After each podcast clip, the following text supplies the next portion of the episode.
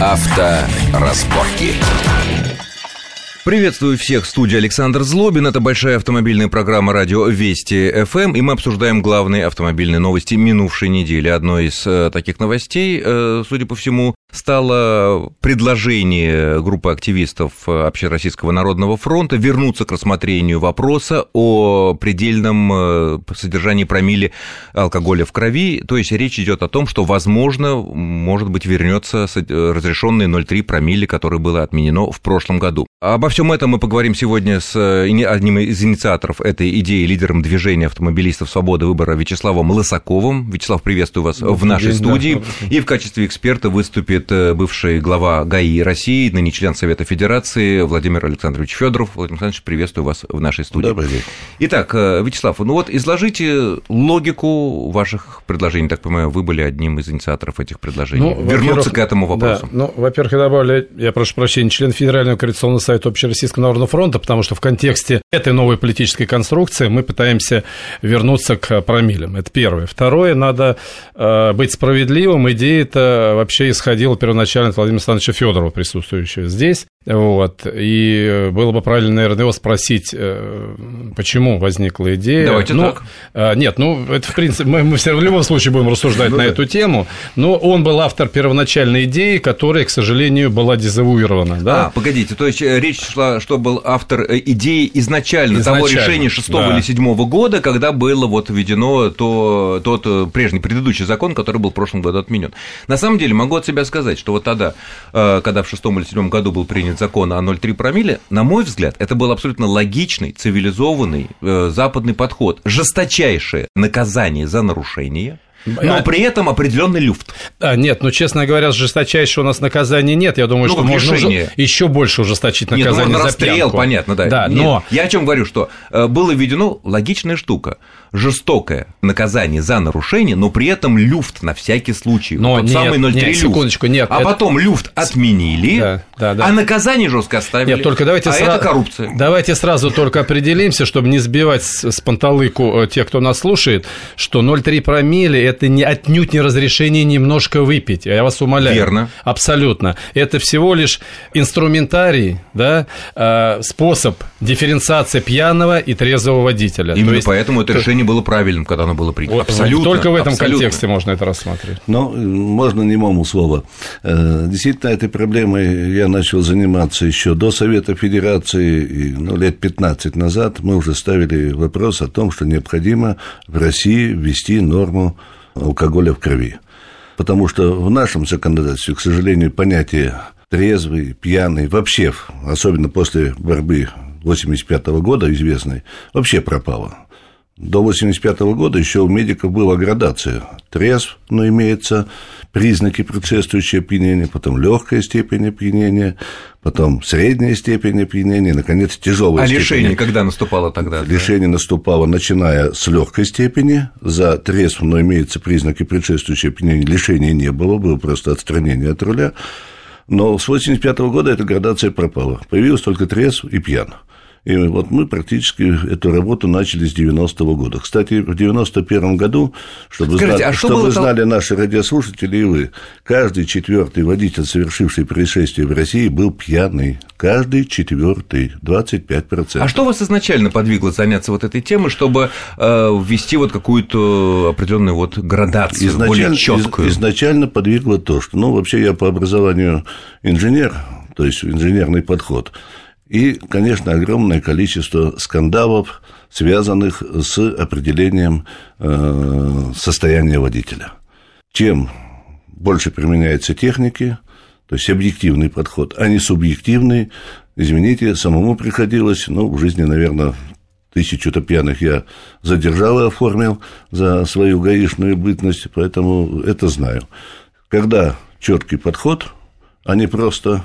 Ну, есть четкая цифра, вот да. четкая граница. Чётко, это суда, да, а это суда. И, и никаких толкований Так же, как уголовная ответственность. Да? Конкретного возраста, конкретная уголовная Потому ответственность. Потому что даже когда, помнится, привозил в родной Карелии к врачам, ну, кого-то из пьяных, если врач женщина, да еще у нее муж пьяница, Она а. ставит и вместо легкой степени может поставить Понятно. и тяжелое, и все что угодно. То есть субъективизм присутствует. А тут цифры. Здесь четкая цифра.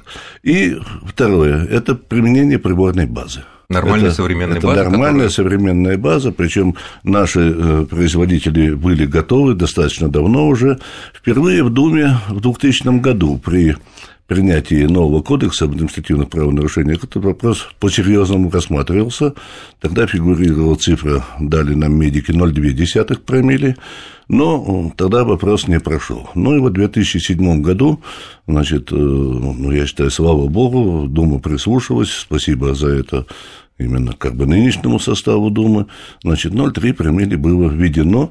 И, кстати, это повлияло на аварийность, и сегодня уже... Лучшую да, сторону. Да, то есть количество пьяных, совершивших дорожно-транспортное происшествие, оно значительно снижается. А что, на ваш взгляд, подвигло потом, уже в прошлом году, э, отказаться от этой идеи, которая вот всем кажется разумной, и ввести то, что, ну, чревато коррупцией? Вы знаете, мы вот с Вячеславом Ивановичем эту тему ведь обсуждали, и, скорее всего, это, ну, хоть иногда обижается на нас, труженики.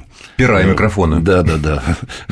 Вашей, вашей специальности. Абсолютно Четвертой власти. Но, к сожалению, вот та пиар-компания, которая «А сколько можно выпить с введением 0,3 промилле?» То есть вместо, вместо логичных таблиц, попасться, вместо да. логичных таблиц, за сколько времени что выводится, начиналось обсуждение, сколько можно выпить непосредственно перед рулем. Это если, было ужасно, если, конечно. Если честно говоря, то при 0,3 промиллях вообще нельзя выпивать и даже то же пиво, извиняюсь, в любом случае Э, Даст больше оно, цифр. А, да, оно не выходит из организма вот так немедленно, как пытались представить там через полчаса, если 0,3 и так далее, что это все ну, пройдет абсолютно незаметно. Причем самое ужасное, что заголовки СМИ, я помню те заголовки, ГАИ разрешила пить, пить за рулем, рулем да, теперь можно выпить загол... и ехать да, там и так да, далее. То да. есть это вакханалия была, которая МВД, к сожалению, не противопоставила свою мощную контрпропаганду. Вообще-то МВД должно было это сделать до введения да, поправок, да. разъяснительную просветительскую но, работу. А заголовки страшные. Дума но, разрешила пить за рулем. Хотел, бы, хотел бы защитить и МВД, в первую очередь медики должны выступить были, должны были выступить. Ну, медики... А медики на эту тему промолчали. Но за безопасность дорожную самое, сам, сам, самое, самое, самое смешное, самое смешное, так нет, за безопасность, да, но за медицинскую культуру это все-таки медики. У медиков до введения вот этой нормы 0,3 существовал приказ о том, что пьяным считается погибший человек в дорожно-транспортном происшествии, если он 0,5 и выше. Вот такой приказ. А. Вот если ты погиб... К мертвому, да. Да, к мертвому, да, 0,5 и выше. А да, если да. ты трезвый, то ты...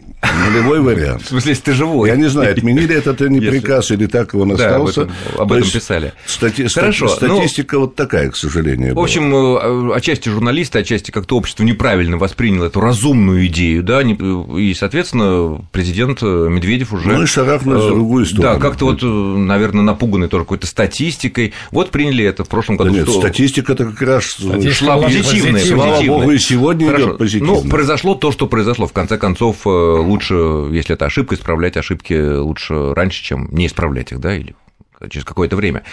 А, а вот что произошло в плане статистики или каких-то вот ощущений в этом плане после прошлогоднего решения, когда был введен э, нулевой порог? Ну, я могу сказать, что э, появилось огромное количество жалоб, э, валообразное, просто пикообразное, потому что сейчас обвинить водителя в том, что он пьян, можно при любом количестве алкоголя, даже как мы не затронули тему эндогенное содержание алкоголя в крови. То есть специфика метаболических процессов, обменных процессов организма такова, что фоновое присутствие алкоголя есть есть у ряда э, хронических больных. Более того, вот коллега Владимира Александровича, например, э, Владимир Абдулевич Васильев, председатель комитета по безопасности, с которым мы тоже эту тему многократно обсуждали, он ведь проделал эксперимент, которым СМИ знают. Он выпил квас, и у него держалось, удержались показатели. Фактически он был пьяный, считается, вот теперь уже считается пьяный. И правда, были контраргументы, что он через 20 минут это пройдет, но ведь если водитель ну, да. в алкотестер прошел проверку и там показал 0,2 промилле, 0,3 промилле, его поведение повезут на метасвидетельственное, значит, человек потеряет время,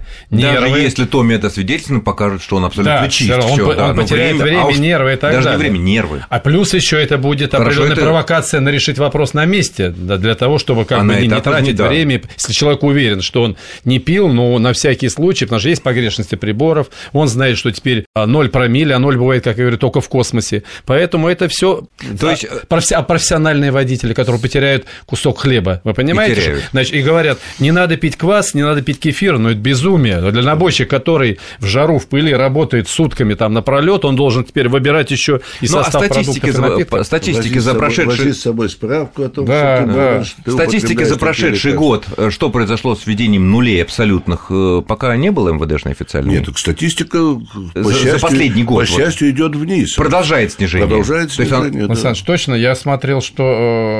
э, Ну, то есть та же самая тенденция. но, но- не нет, очень- но, но такая тенде- раз- но тенденция все равно, Примерно она то же всё равно к снижению. Все-таки культура вождения все-таки при всех недостатках, но она повышается. Да.